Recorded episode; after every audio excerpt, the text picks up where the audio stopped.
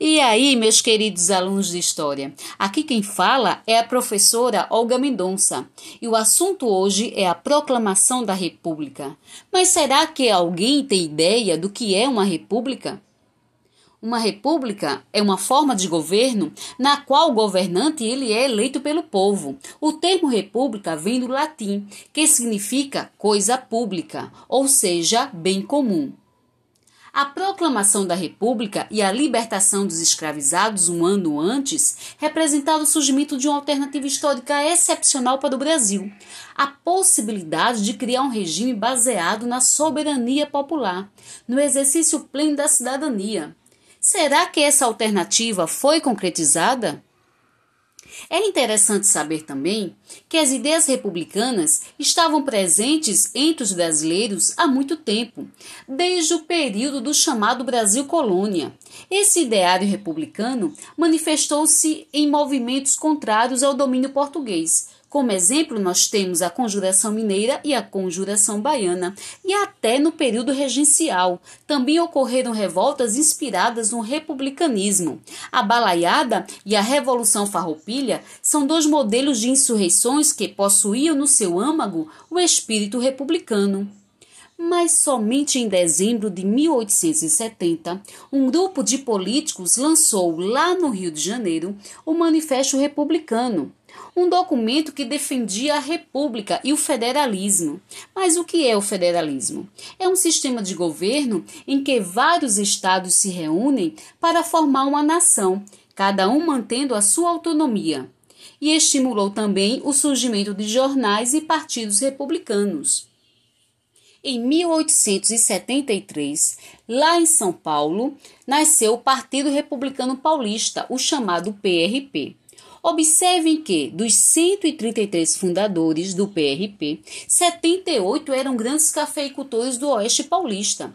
Isso significa dizer que a elite agrária de São Paulo, aquela que enriqueceu com a produção do café, utilizando mão de obra escravizada, estava diretamente ligada ao projeto de implantação do sistema republicano. Pois bem, entre os republicanos percebia-se três projetos de república para o Brasil o projeto republicano liberal, defendido principalmente pelos cafeicultores paulistas, pregava a descentralização política e, consequentemente, a autonomia dos estados, que na época eram chamados de províncias, e a formação de uma república federativa inspirados pelo sistema norte-americano, enfatizavam a necessidade de uma administração cujas funções fossem garantir as liberdades individuais, um sistema de livre competição econômica e separação dos três poderes. O segundo projeto era o republicano jacobino, que era considerado radical, defendido por setores da população urbana, que incluía a baixa classe média, que eram os pequenos comerciantes, funcionários públicos e os setores intelectualizados, jornalistas, profissionais liberais, como médicos, advogados e professores tomando como inspiração a Primeira República Francesa, a de Dalton e Robespierre. Eles defendiam a liberdade pública e não apenas privada de reunião e discussão.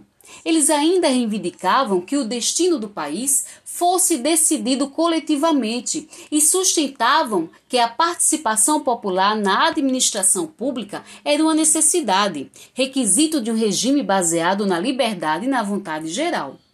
O terceiro projeto republicano era o positivista, baseado nas ideias do filósofo francês Auguste Comte. Esse projeto tinha ampla aceitação no exército, visava a promoção do progresso, sempre com espírito ordeiro, não revolucionário, e forte atuação do Estado. Eu lanço uma pergunta: qual desses projetos conseguirá instalar a República no dia 15 de novembro de 1889? Mas e o regime anterior, que era a monarquia, o que provocou o seu declínio? Além do abolicionismo e do republicanismo, duas outras questões abalaram o império e contribuíram para a sua ruína. São elas a questão religiosa e a questão militar. Vamos à primeira. Durante o Império, existia uma união entre o Estado e a Igreja Católica. Essa relação estava regulada pela Constituição de 1824, aquela que foi outorgada, quer dizer, imposta, pelo imperador Dom Pedro I. Nela, o monarca possuía o direito de nomear religiosos para os principais cargos eclesi eclesiásticos, que era o padroado. O outro poder concedido ao rei aqui no Brasil, com relação à igreja, era o direito de aprovar ou não as bulas papais. E o que era uma bula papal? Era uma carta expedida pelo Papa contendo orientações para os católicos. Mas, finalmente, o que ocasionou esse mal-estar entre os católicos e Dom Pedro II? Uma bula, a do Papa Pio IX, a chamada Bula Silabus. Esta condenou a maçonaria, e para quem não sabe, a maçonaria é uma instituição de perfil religioso, político e filantrópico, que reúne membros voluntários de diversas crenças e religiões. Esse documento, a Bula Silabus, desagradou em muito o imperador Dom Pedro II, e, é o que comenta a boca miúda, Dom Pedro II era maçom. A questão é que dois bispos, um de Olinda e o outro do Pará, resolveram cumprir à risca a decisão do Papa e exigiram que as irmandades, que eram associações religiosas de leigos no catolicismo tradicional, expulsassem os maçons dos seus quadros. Em resposta a essa decisão dos bispos, o império processou-os e os condenou a quatro anos de prisão com trabalhos forçados. E qual é o capítulo final dessa novela? Diante das pressões de ambas as partes, um ano depois, o Papa e o imperador chegaram a um acordo. O imperador perdoou os bispos e o Papa suspendeu as punições dadas às irmandades, que não tinham seguido a sua determinação de expulsão dos maçons. No entanto, a figura do imperador já estava arranhada perante alguns setores da Igreja Católica. Os republicanos, que não eram bestas nem nada, tiraram proveito dessa situação e, em seus comícios, passaram a acusar o imperador de interferir em assuntos da igreja e na vida religiosa dos brasileiros. Lembrando que o republicanismo pregava separação entre igreja e Estado. A última questão que contribuiu para a ruína do império é a militar. Esse termo foi dado a uma série de conflitos entre o exército e o império durante a década de 1880. Nesse período, os militares eram proibidos de se manifestar pela imprensa, mas o tenente-coronel Sena Madureira e o coronel Cunha Matos contrariaram essa proibição e resolveram colocar a boca no trombone. E o que ocorreu? Eles foram punidos pelo governo imperial.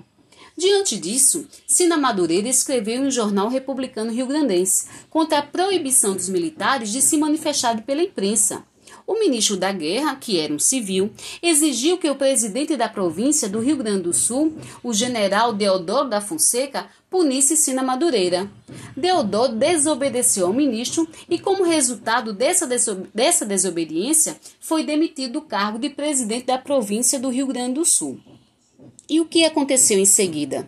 Deodoro e Sena Madureira seguiram para a capital do império, que era o Rio de Janeiro. Lá chegando, foram recebidos festivamente pelo Major Benjamin Constant, líder da mocidade militar. E o que era essa mocidade? Eram jovens militares de menos de 30 anos que possuíam educação superior e valorizavam os estudos das ciências exatas. Benjamin Constant era um grande divulgador do positivismo nos quartéis.